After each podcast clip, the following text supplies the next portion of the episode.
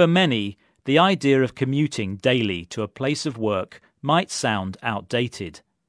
In the UK at least, the shape of the working week is changing and a new hybrid approach is becoming commonplace. This new look seems inevitable. New technology means tasks traditionally done in the office can be done at home.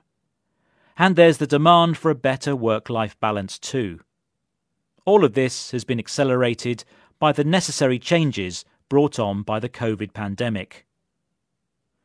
One obvious change in the UK is that Friday has become the most popular day to work from home.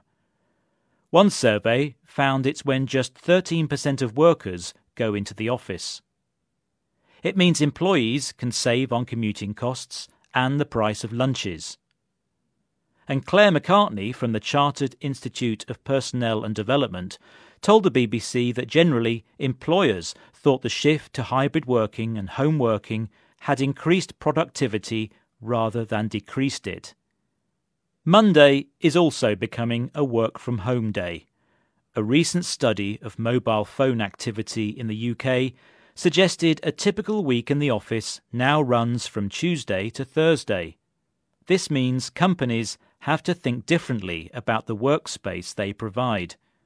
Mark Allan, chief executive of property firm Landsec, told the BBC we certainly believe there are going to be fewer people in offices for the longer term, and we are planning accordingly. A shorter office week isn't great news for the city centre shops, which depend on trade from workers. But suburban and small town high streets are reporting an increase in footfall as people work and shop locally.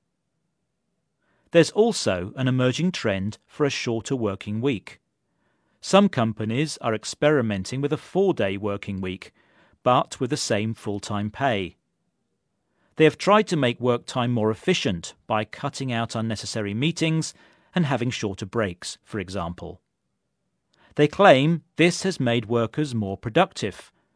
All this makes you wonder if the act of going to work and doing the 9 to 5 will become a thing of the past.